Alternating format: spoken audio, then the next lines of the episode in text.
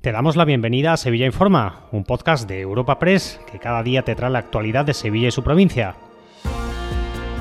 Estas son las noticias más relevantes de nuestra agencia en el día de hoy. Comenzamos un nuevo episodio de Sevilla Informa, el de este lunes 8 de enero, con dos detenciones en la provincia por agresión física y verbal a profesionales sanitarios.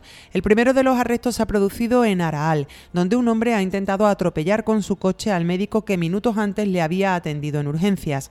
La segunda de las detenciones ha tenido lugar en Écija, donde un varón ha agredido a un matrón en un supermercado de la localidad. Este profesional había había denunciado a las fuerzas de seguridad que llevaba más de un año y medio siendo perseguido e intimidado por una familia después de atender en el parto a una de las integrantes de la misma, pareja del ahora detenido y que ha sido también investigada. Antonio Talaverón, portavoz de la Policía Nacional. A la llegada de los agentes al lugar de los hechos, los agresores ya se habían marchado, por lo que tras entrevistarse con la víctima, ésta les informó que dos personas le habían agredido tras reconocerlo como sanitario.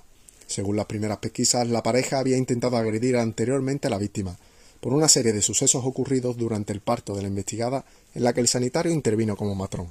Tras las investigaciones, se pudo corroborar que los autores no habían localizado casualmente al sanitario, y que debido a la labor realizada en su trabajo, había sido perseguido, amenazado y finalmente agredido. Cambiamos de asunto. El Ayuntamiento de Sevilla hace un balance muy positivo de las fiestas navideñas, con una programación de ocio que ha sido respaldada por los sevillanos y los visitantes y ya empieza a trabajar en la próxima edición. El alcalde ha anunciado que se repensará la fecha del alumbrado navideño, ya que este coincidirá en el tiempo con la magna procesión con motivo del segundo Congreso de Hermandades y Cofradías.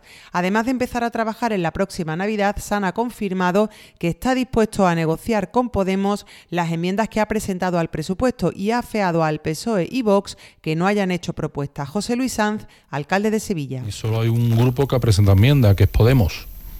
El resto de grupos no sabemos si no se han leído los presupuestos. Ha presentado unas enmiendas bastante razonables que podemos empezar a negociar ya. El resto de los grupos no sé qué intención tiene. Yo, equilibrio, sí, yo estoy en ese equilibrio, yo estoy dispuesto a ceder en muchas cosas. Cerramos este espacio informativo con la petición que ha hecho la Asociación Sevilla Quiere Metro a la Junta de Andalucía. La entidad ha reclamado la licitación sin más dilación en este mes de enero de la actualización del proyecto de la línea 2 del Metro de Sevilla, en el que también estudie la posible extensión de la misma al Aljarafe, usando para ello la mediana de la A49. El contrato estaba inicialmente previsto para 2023 y anunciado en numerosas ocasiones desde febrero de 2022, pero se ha visto retrasado hasta 2024, ha recordado la entidad. Escuchamos a Manuel Alejandro Moreno, presidente de Sevilla Quiere Metro. El objetivo debe ser presentar el anteproyecto, el proyecto básico en Bruselas, en el año 2026, para su inclusión en el siguiente programa operativo